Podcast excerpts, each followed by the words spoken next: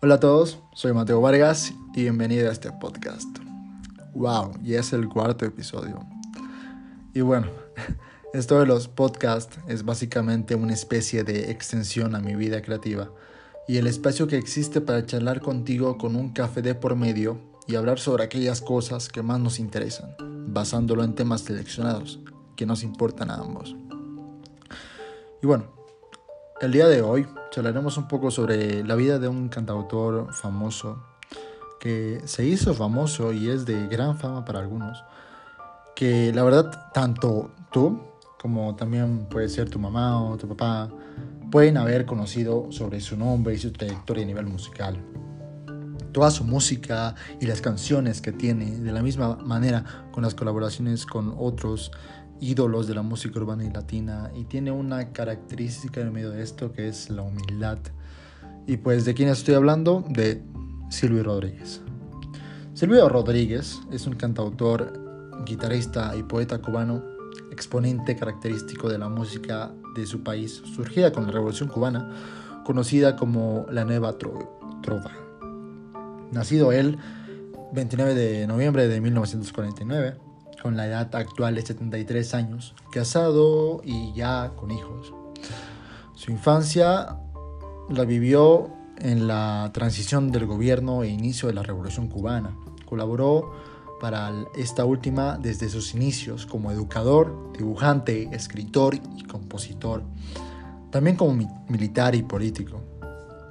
Sin duda alguna, una muy gran trayectoria. Su carrera musical la inició ejerciendo como conductora de televisión para luego integrarse al grupo de experimentación sonora, en ese tiempo un grupo llamado de esa manera, y finalmente consolidándose como solista para toda su vida.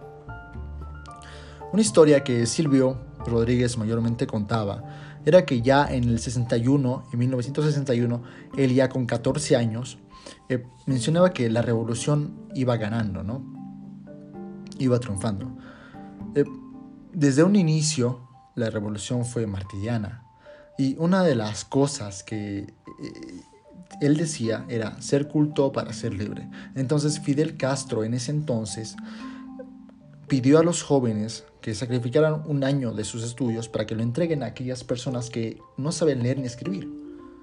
Con esto, concluyendo un país libre de analfabetismo en su mayoría y él fue uno de los muchos jóvenes que se sumó a esta campaña y le tocó enseñar a lugares, a lugares alejados, a barrios pobres, humildes, donde a veces no llegaba comida ni agua, o a veces las condiciones eran muy precarias en ese entonces. En 1967, justo antes, de acabar el servicio militar, ganó la primera mención del concurso literario de la FARC con su libro de poemas Honrado Cuaderno. Una vez terminada esta etapa, Silvio comienza su prolífica carrera musical, que lo llevaría a grandes, grandes lugares para hacer un triunfo con él. Después empezó trabajando en medios de televisión cubanos y después comenzó a dar sus primeros recitales en solitario. Y como telonero del músico y compositor famoso cubano César Portillo de la Luz. A mediados de 1968 participó en el Festival de la Canción Protesta, un festival internacional eh, organizado por eh, la Casa de las Américas.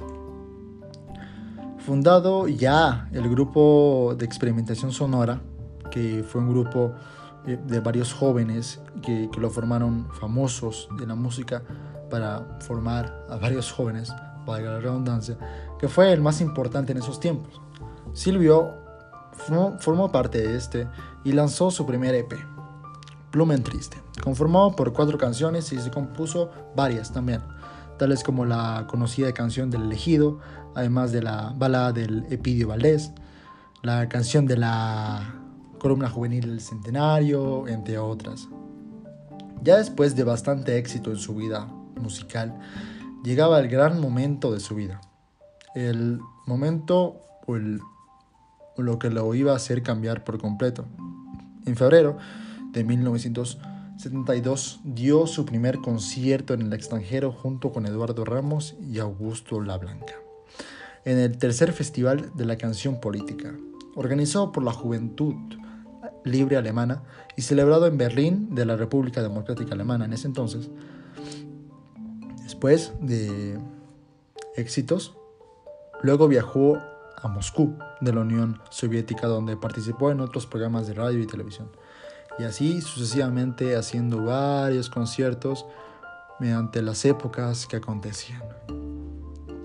Luego, tras tener éxito también, en 1974, Silvio comenzó a grabar en el estudio de grabación de la orquesta EGREM, lo que sería su primer álbum oficial, que se lanzaría en 1975 bajo el nombre de Díaz y Flores. Fue producido por el pianista y compositor Frank Fernández y dedicado a su hija Violeta. Tanto en España como en Chile, en medio de dictaduras de Francisco Franco y Augusto Pinochet, el disco fue parcialmente censurado, eliminándose los temas Díaz y Flores y Santiago de Chile. Este último en franca oposición con la dictadura militar iniciada dos años atrás. Debido a la ausencia de la canción que da el nombre al disco, este cambió su nombre en dichos países por el de Te doy una canción, y así de igual manera sacando más álbumes exitosos durante 1992 y años posteriores. Después realizó una gira con Diácara, agrupando músicos tanto de Afro-Cuba como de Iracare lo que sería su preparación para una serie de álbumes de la nueva década, que destacarían por una importante mejora en su calidad de grabación. La influencia musical de Rodríguez fue precoz, variada y en un comienzo familiar.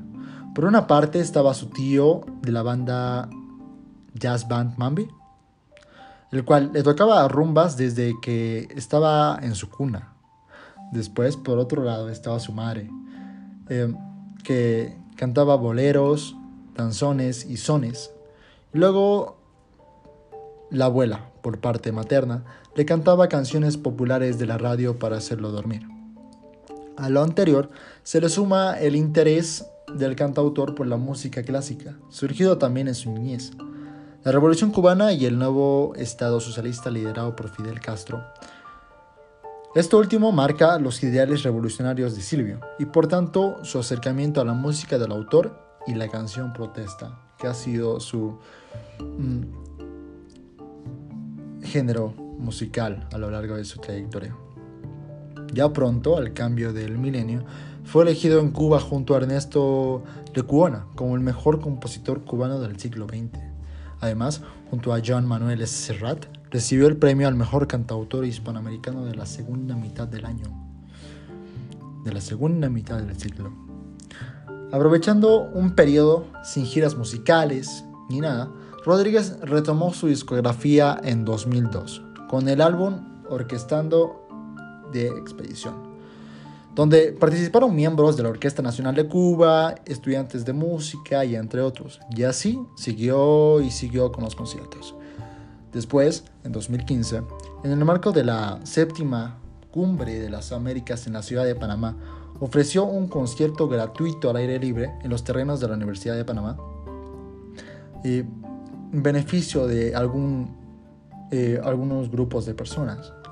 Luego, en mayo de, de 2016, volvió a realizar otro concierto gratuito, esta vez en beneficio de los damnificados por el terremoto de Ecuador, en Villa de Vallecas, Madrid, junto a los famosos eh, cantautores Ismael Serrano y Luis Eduardo Aute.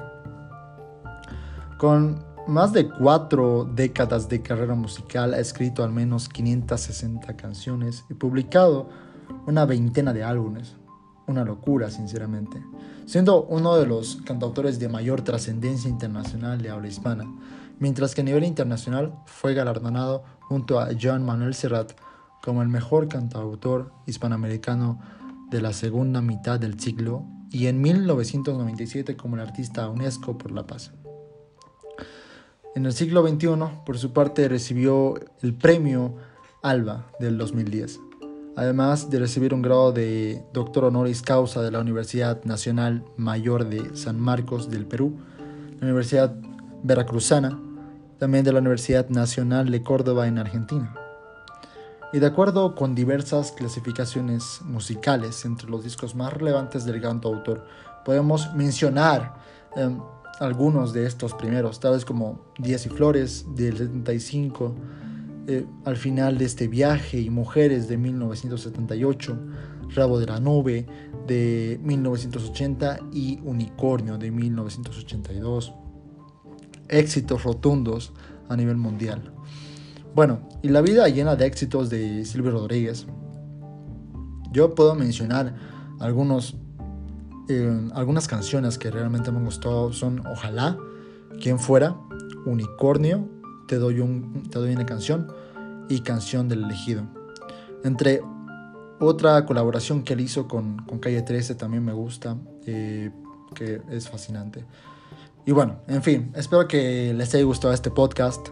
Y si te parece que se me escapó algo, coméntalo, coméntamelo con toda confianza. Creo que es bastante fácil en Anchor. Y ahora, ahora comentarles que eh, estoy en todas las plataformas de podcast. Estoy en Spotify, Apple Podcast, Otter, Overcast, Pocketcast, Radio Public, Castbox, Breaker y Anchor. O simplemente me escribes en mis redes sociales. Estoy como S. Vargas en Instagram y en Facebook como S. Vargas. Y nos vemos la próxima semana. Chao, chao.